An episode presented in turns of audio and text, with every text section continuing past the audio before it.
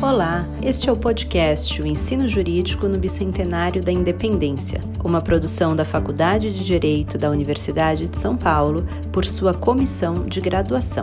Em quatro episódios, contamos com entrevistas de professoras e professores sobre as perspectivas de transformação do ensino jurídico no Largo de São Francisco e no país. Olá, eu sou Maria Paula Dalaribucci, professora da Faculdade de Direito da USP, do Largo de São Francisco, e presidente da comissão de graduação da faculdade. Olá, eu sou Sheila Neder Cerezetti, professora do Departamento de Direito Comercial da Faculdade de Direito da USP. Nós vamos ter a satisfação de conversar com a professora Ana Elisa Bechara, que é professora titular de, de Direito Penal da Faculdade de Direito da USP e acaba de ser eleita vice-diretora da faculdade. O tema da nossa conversa é o ensino jurídico e nós vamos também é, nos beneficiar da experiência da professora Anelisa, que é, acaba agora seu mandato de vice-presidente da comissão de pós-graduação da Faculdade de Direito da USP. Muito obrigada por ter aceito o nosso convite, professora Anelisa. O primeiro, a primeira pergunta que eu gostaria de fazer é sobre a relação da Faculdade de Direito, a relação do ensino jurídico que a gente cabe lembrar é onde se formam as pessoas que vão atuar nas instituições, os advogados, advogadas, juízas, juízes, promotores, defensoras públicas e assim por diante. É, pensando no, no, mundo do direito penal, que é um mundo tão marcado por uma diferença de tratamento entre os mais pobres e os mais ricos, onde a gente tem o problema, por exemplo, do encarceramento em massa, que nós discutimos na nossa faculdade, num seminário ocorrido em 2021, como é que se pode pensar em o que, que se pode ensinar para os alunos? É, não existe o risco de eles ensinarem, eles aprenderem um direito penal, um processo penal muito distante da realidade e que, na verdade, não conversa com esse problema dessa desigualdade que está nas instituições penais? É, olá a todas e a todos que estão nos acompanhando. Queria, antes de mais nada, agradecer a professora Maria Paula, a professora Sheila, minhas queridas colegas de universidade, pela, é, pelo convite para esse diálogo né, sobre um tema que é tão importante. É, queria agradecer também a pergunta, professora Maria Paula, e é, dizer que essa é uma questão fundamental né, no século XXI. E isso tem a ver com. Uh, a própria essência da universidade e o papel que ela tem que representar né, na sociedade atual. Né. Então, quando a gente fala de, é, de, uma universidade e de uma universidade pública, né, como, como é a Universidade de São Paulo, a gente acompanha um percurso histórico né, que é, é, nasce politicamente com uma missão muito clara, e se a gente fala da Faculdade de Direito especificamente, né, que está prestes a completar 200 anos, a gente fala de uma faculdade que nasce com um projeto político muito claro, no sentido de formar a, as elites políticas do país. Né? É, e, e esse projeto foi muito bem sucedido à sua época, né? Quer dizer, a gente estava falando de um, de um Brasil né, é, então independente, que precisava formar os seus quadros, que, portanto, precisava de uma faculdade de direito com essa característica, e esse papel foi muito bem, bem preenchido pela Faculdade de Direito, que depois foi incorporada à Universidade de São Paulo, não é? que é uma universidade de pesquisa, né, essencialmente, e os tempos foram evoluindo, né, e a gente está diante hoje de uma outra sociedade e o papel da faculdade e da própria universidade é um papel que hoje tem que ser repensado. Né? Aliás, tem que ser repensado o tempo inteiro, né? mas hoje profundamente. A gente teve muitas mudanças, como, como foi dito, né? É, agora, quando a gente fala das desigualdades sociais, quando a gente fala das mudanças institucionais pelas quais o Estado passou, né, as mudanças políticas, as mudanças sociais. a gente vive um momento também que é um momento que, para além das desigualdades sociais, para além das dificuldades econômicas, também a gente vivencia dificuldades no próprio plano democrático. Né? A gente vive um momento que é um momento, é, eu diria, preocupante, não é? com retrocessos mesmo, né? no sentido é, democrático, e diante dessa sociedade, qual é o papel né? E dentro da universidade, qual é o papel específico da faculdade de direito? Né? É, é, essa é uma questão muito importante. E eu digo o papel específico da faculdade de direito porque é, quando a gente fala do âmbito jurídico especificamente, a gente está falando de um território de poder. Né? A gente está falando da formação de alunas e alunos que amanhã são os detentores do poder. Né? É, vão ocupar cargos chaves né, de, de liderança, enfim, vão lidar diretamente com questões importantíssimas para a sociedade e vão lidar diretamente com as vidas né, de, de, de, tantas pessoas. Portanto, é, é, o que se espera, né? Quer dizer, o, o, o que a universidade tem que propiciar na formação dessas alunas e desses alunos para que eles sejam profissionais não só no sentido técnico, né, mas profissionais no sentido no sentido amplo, no sentido humanístico. Né? É, acho que é, é, essa é a grande questão. Então, é, quando a gente fala do papel da faculdade de direito, quer dizer, é um erro comum, né, pensar que um curso de direito e uma universidade em geral tem que formar né, os seus alunos no sentido técnico, no sentido informativo, né? Tem que gerar operadores técnicos. Eu acho que o nosso papel vai para muito além disso, né? Eu acho que a gente tem que formar é, pessoas que sejam capazes de refletir criticamente sobre problemas, né? Que sejam capazes de, a partir dessa reflexão crítica, com criatividade, trazer soluções para esses problemas, pensar soluções para esses problemas, e para que a gente possa fazer isso, né, quer dizer, formar pessoas que efetivamente pensem né, a realidade, a gente tem que levar muita realidade a essas pessoas no processo de formação. Né? Então, essa formação, em primeiro lugar, não pode ser só técnica informativa, tem que ser uma formação muito rica no sentido crítico, no sentido de é, é, é, gerar liberdade. Né? Eu não estou falando da liberdade de cátedra, eu estou falando da liberdade dessas alunas e alunos de pensar. Né? Então, a gente tem que ensinar a ter liberdade de pensar. E ensinar a ter liberdade de pensar é, é, é trazer problemas reais. Né? Então, por exemplo, né, quando a gente dá, fala do, do, tema do encarceramento, que é um tema muito, muito caro né, é, é na esfera penal, né, porque a gente fala de uma realidade que está completamente caótica hoje, né, e piorando. Né, é, quando a gente trabalha com a questão do encarceramento e, portanto, com a questão da pena, é impossível, em pleno século XXI, né, querer é, é, formar os alunos nesta temática, né, em direito penal, em matéria da pena, trazendo, por exemplo, a exposição é, pura e dura de é, teorias idealistas europeias sobre para que serve a pena. Né? Se eu propiciar essa formação aos alunos, né? E por mais que eu dê aulas e aulas sobre filosofia, enfim, né? É, é, eu não vou estar formando ninguém no sentido crítico, né? Quer dizer, são, são teorias que têm quase 200 anos de idade e que a gente vê muitas vezes sendo repetidas, né, nos manuais de forma crítica, e isso não gera um potencial reflexivo naquele que, que recebe esse conteúdo.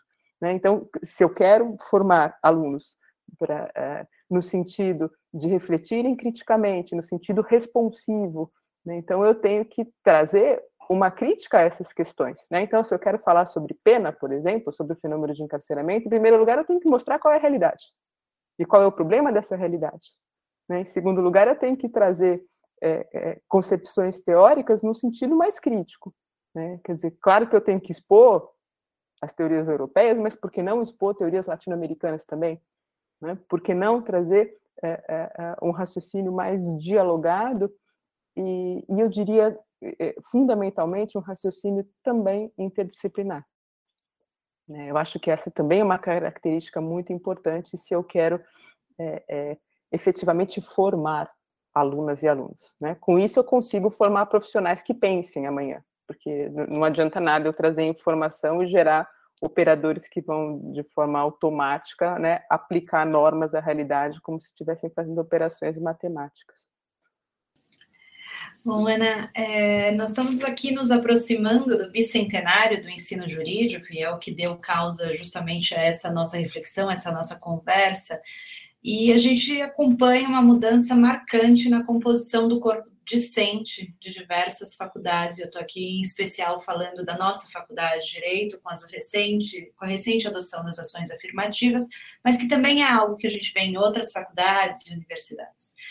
considerando que o processo de aprendizagem ele não é unidirecional, né? ele não se forma apenas a partir da nossa fala, da fala e explanação dos docentes, mas ele idealmente vai congregar também os discentes numa construção conjunta, é, quais que devem ser ou quais são os impactos dessa transformação, né, uma composição dessas pessoas no próprio ensino jurídico? Né? Os impactos são na forma, os impactos são no conteúdo. A gente está preparado para lidar com isso? É, então, e como, enquanto participantes deste ensino jurídico, a gente pode se preparar?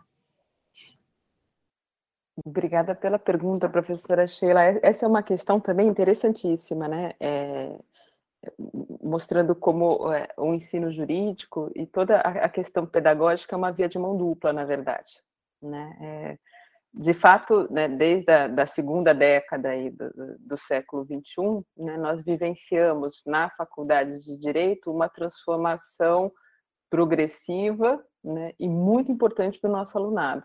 Né? É, quando a gente fala da graduação, especificamente, a gente está falando do ingresso né, crescente de alunas e alunos né, provindos de uma realidade socioeconômica que até então era né, é, é, é, alheia às arcadas, né? quer dizer, não, não conseguia acessar as arcadas.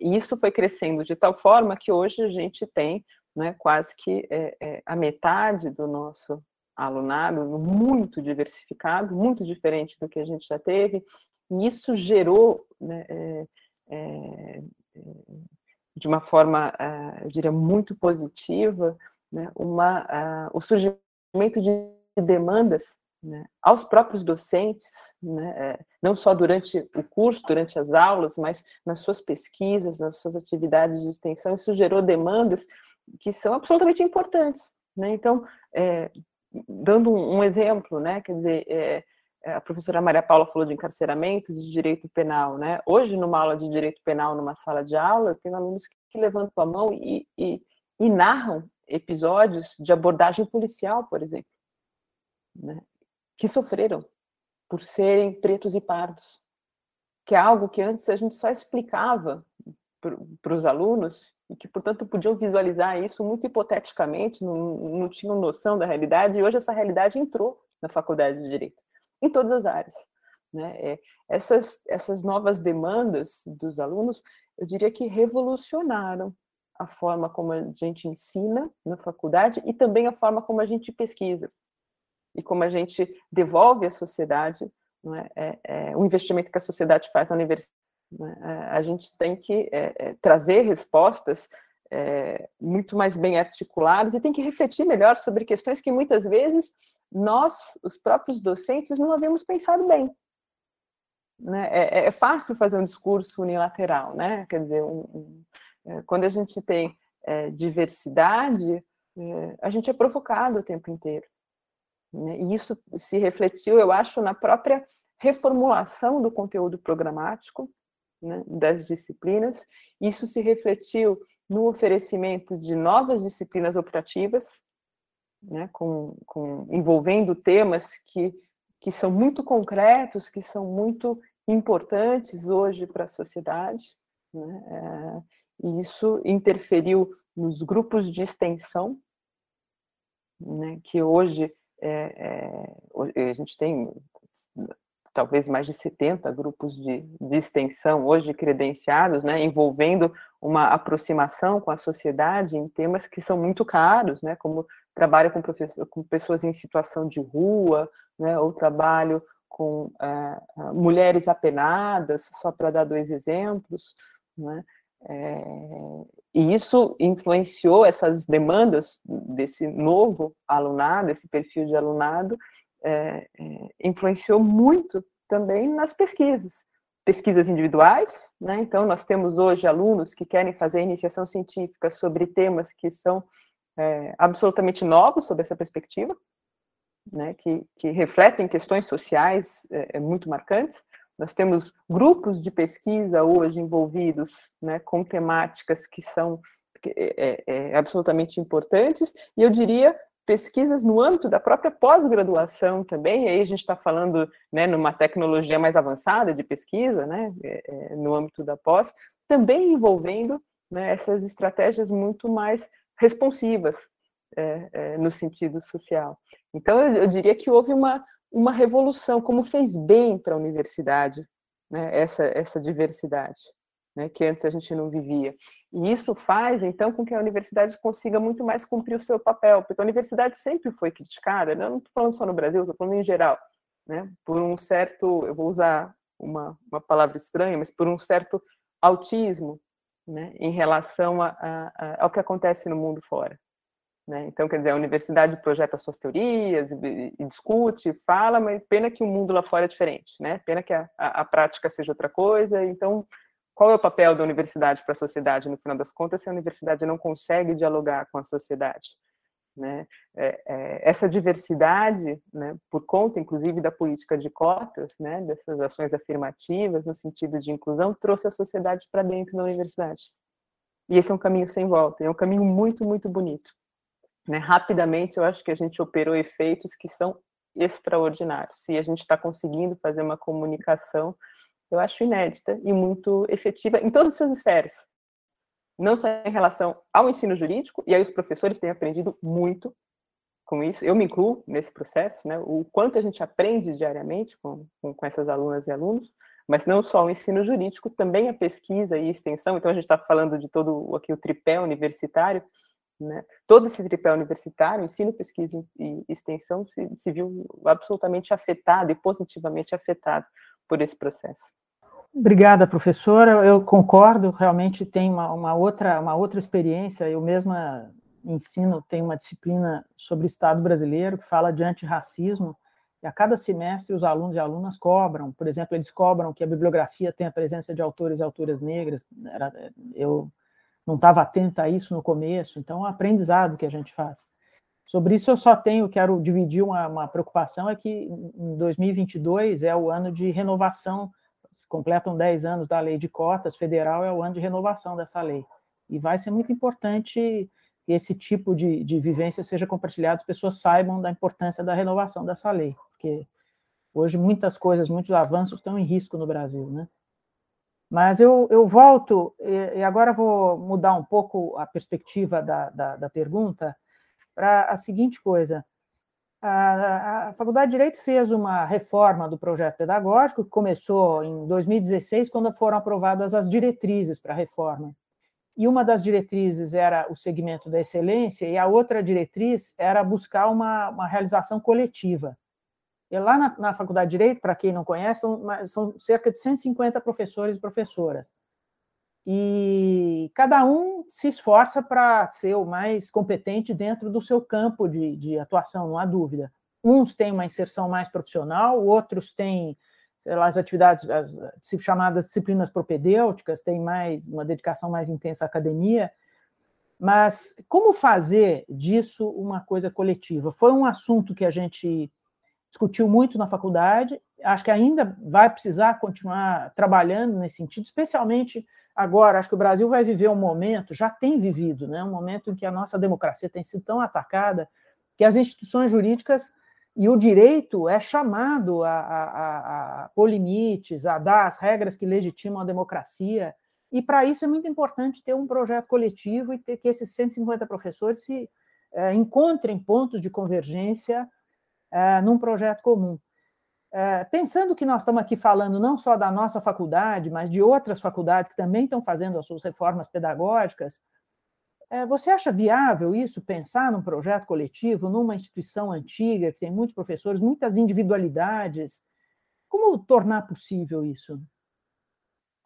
Eu agradeço essa pergunta, é, professora Maria Paula, que é, a gente entra numa área muito complexa, né? É, antes de entrar nessa pergunta, só reagir à sua fala em relação a, ao processo que a gente vai ter agora em 2022, não é? Que é a reavaliação da, da lei de cotas, né? É, e, e, como a gente tem que é, municiar a, a, a, discussão, né? Com, com informações importantes aqui para instruir toda a apreciação desse tema, eu acho fundamental, né? É, a gente reforçar que essa política de inclusão e, e, portanto, o ingresso na universidade por meio de uma política de cotas, né, não é favor nenhum para ninguém.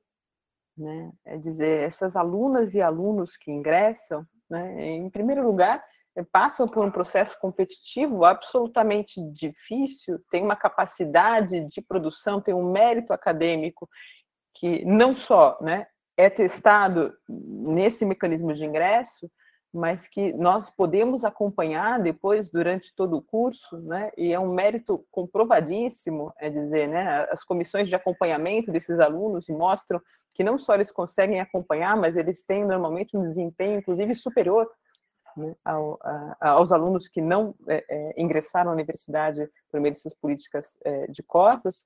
Mas quando eu digo que isso não é favor para ninguém, é, né, é, é é, eu quero desmistificar uma, uma ideia que muitas vezes né, é, é, permeia aí o, imaginário social, né, do aluno cotista como alguém que está lá porque né, se deixou, está lá e, poxa vida, está né, ali quase que de favor.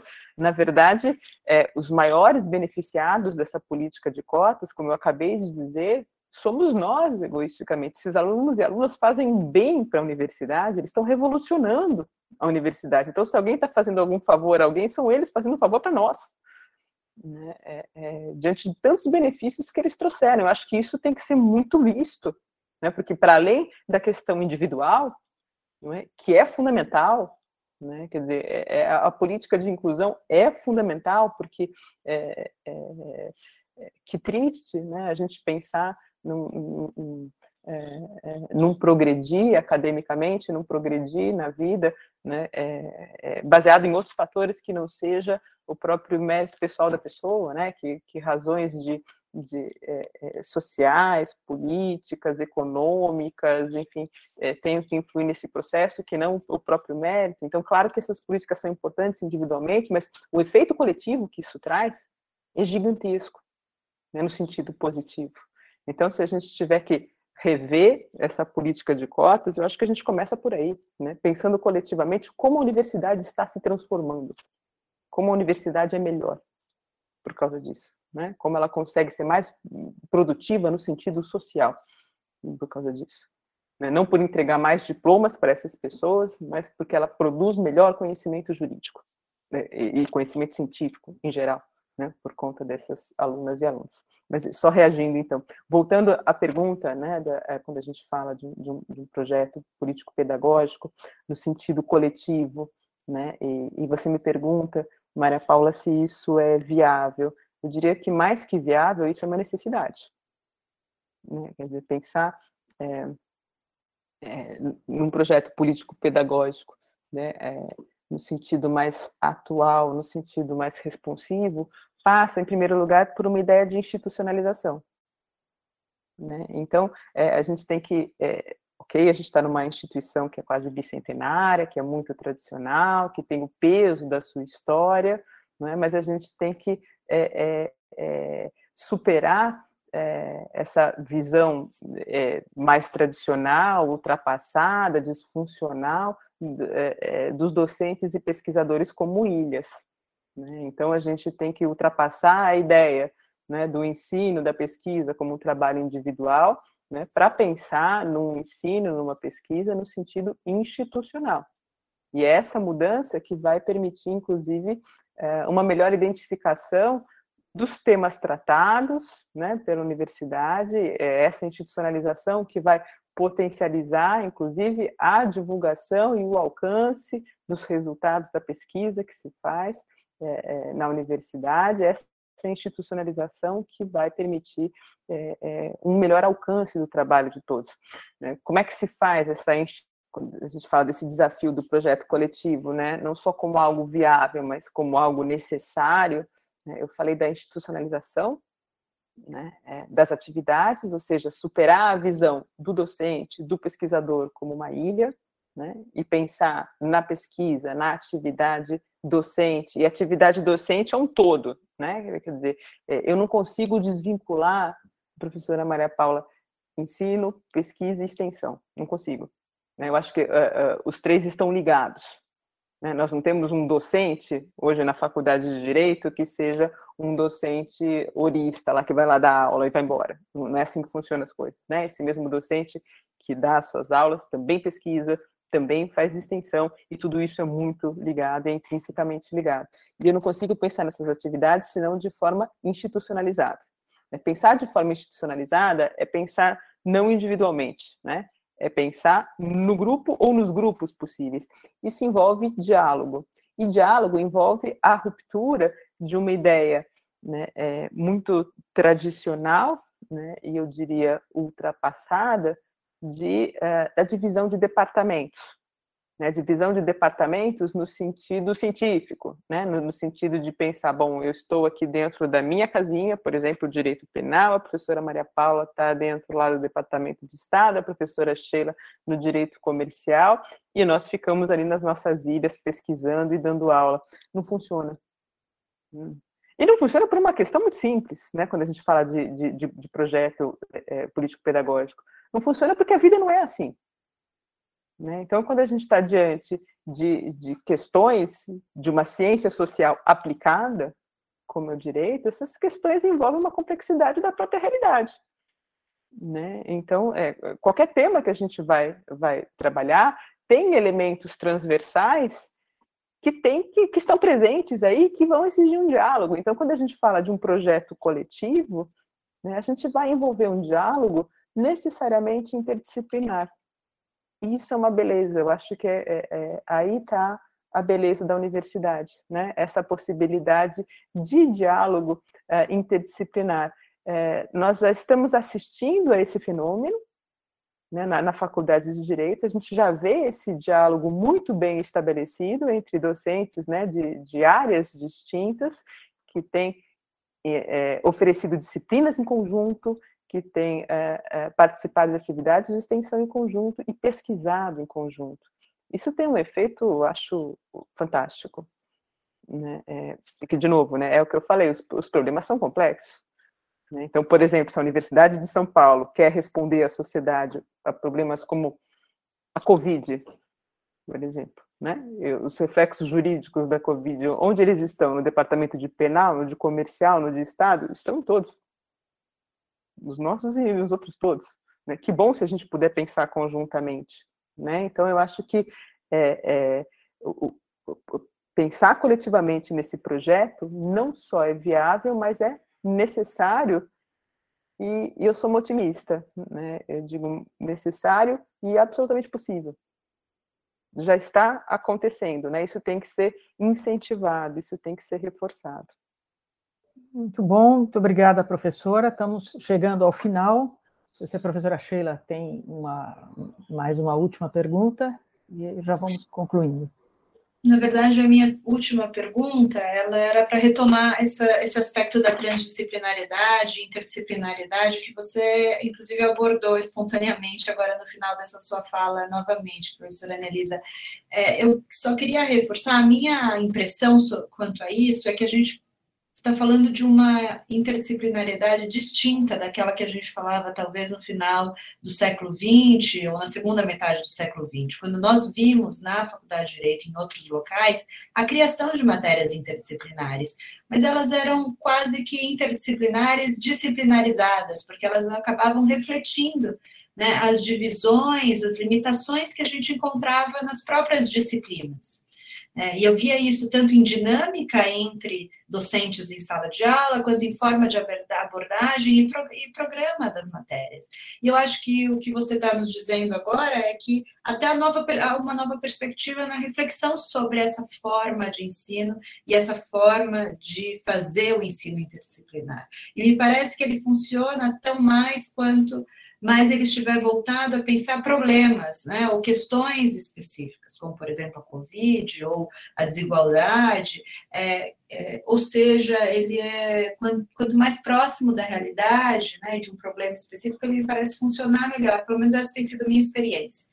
Mas gostaria de ouvi-la, se for possível, só mais um pouquinho sobre isso, sobre como caminhar nessa construção de um, de um ensino efetivamente transdisciplinar.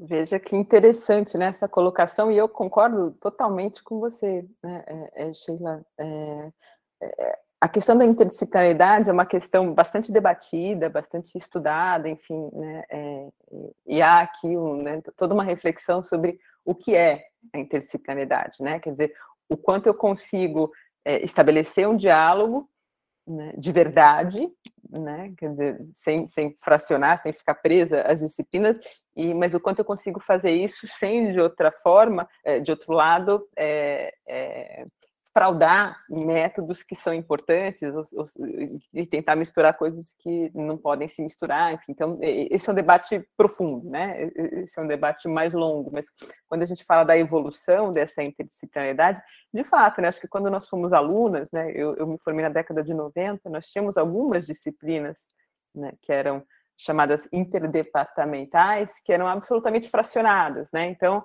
era uma disciplina interdepartamental, mas a gente tinha quatro aulas que eram responsabilidade do departamento X, quatro aulas do departamento Y, quatro aulas do outro. Os professores nem sequer se conheciam, né, nem sequer sabiam que estavam o, outro estava lecionando, e assim ia disciplina, e essa era a nossa interdisciplinaridade, que não era, na verdade, né, não, não tinha o diálogo, a gente nem entendia como aluno né, como é que as coisas se comunicavam. Hoje a gente está falando de um processo completamente diferente na faculdade de Direito, e aí, como eu disse, né, ensino jurídico, pesquisa e extensão caminham juntos, né, essa interdisciplinaridade acho que evoluiu, porque evoluiu o próprio conteúdo programático das disciplinas, né, a própria ideia de oferta das disciplinas. Então, quando eu ofereço uma disciplina muito mais baseada num problema, né, numa questão, enfim, que, que vai atingir a sociedade, e a professora Sheila deu alguns exemplos, eu dou um exemplo muito próximo a nós duas, que é o exemplo do gênero. Né? Quando eu trabalho com questões como essa, quer dizer, necessariamente a abordagem é interdisciplinar, e aí interdisciplinar de verdade. Né? E aí eu vou ter um processo em que os docentes começam a se conversar. Então, nós temos é, assistido né, a um processo de oferecimento de disciplinas na faculdade em que os professores estão juntos em sala de aula, né, estão dividindo o tempo e dialogando entre si. E eu quero dizer, né, professora Sheila e professora Maria Paula, que nesse processo de interdisciplinaridade, o aluno aprende, mas, sobretudo, os professores aprendem. Esse diálogo é muito, muito, muito promissor. Né? Quer dizer, em cada uma dessas aulas, ouvir o colega né, é, me gera novas reflexões, me gera é, interesses novos de pesquisa, inclusive de pesquisa conjunta. Então, é, é, é essa é a interdisciplinaridade que revoluciona e que é importantíssima para um, para um projeto político é, é, pedagógico. Né? Veja a universidade inovando aí, né? aquela universidade que é essencialmente produtora de conhecimento, de reflexão, que vai formar alunos. E, e veja que, que interessante, às, às, vezes eu brinco né, no final de uma aula, assim, que, que que a gente está dando em conjunto com professores de outras áreas, eu brinco assim, ah, por que, que eu não me matriculei nessa disciplina, né? Porque eu estou aprendendo tanto. E é isso mesmo. E veja que, que alegria, se é uma alegria para a gente, imagina para os alunos que estão assistindo esse processo de construção de conhecimento ao vivo, em sala de aula. Isso é muito legal. Né? Então, eu acho que é dessa interdisciplinaridade que a gente está falando e a gente já vê acontecer. Eu acho que é, é reforçar essas iniciativas. Professor, infelizmente o nosso tempo se foi, a conversa estava tão interessante e agradável, nós teríamos passado aqui horas, mas eu acho que eu posso, em meu nome, no da Sheila, não apenas te agradecer, agradecer esse tempo, mas desejar com muita, muita vibração que você tenha uma excelente gestão como vice-diretora da Faculdade de Direito. É um orgulho para nós ter uma mulher na vice-diretoria, uma mulher com a sua trajetória, com as suas realizações. Então, nós desejamos todo sucesso e conte conosco. Professora Maria Paula, sou eu que agradeço, é, muito feliz essa oportunidade de diálogo com duas docentes que eu admiro tanto, né? Dizer que é, os nossos projetos são sempre conjuntos, né? E os nossos projetos de futuro também são conjuntos, né? Que bom que a gente pode dialogar e, e, e, aprender e que a gente pode contar uma com a outra, né? Para é, a gente está falando ainda de um território que é muito masculino, né? A gente está aqui, né? É, numa reunião de três docentes mulheres, num conjunto quase que exclusivamente de homens, e que bom que a gente pode estar aqui nós três juntas aprendendo uma com a outra, né? Reforçando nossos laços e, e, e projetando coisas muito boas para o futuro. Então, assim, eu só tenho a parabenizá-las, não só pela trajetória, mas por essa iniciativa. E, e, eu fico muito feliz de saber que eh, uma vai contar com a outra agora no futuro, que a gente vai poder trabalhar bastante conjunto. Obrigada. Esta foi a nossa quarta e última entrevista. Muito obrigada por acompanhar os nossos debates e até breve.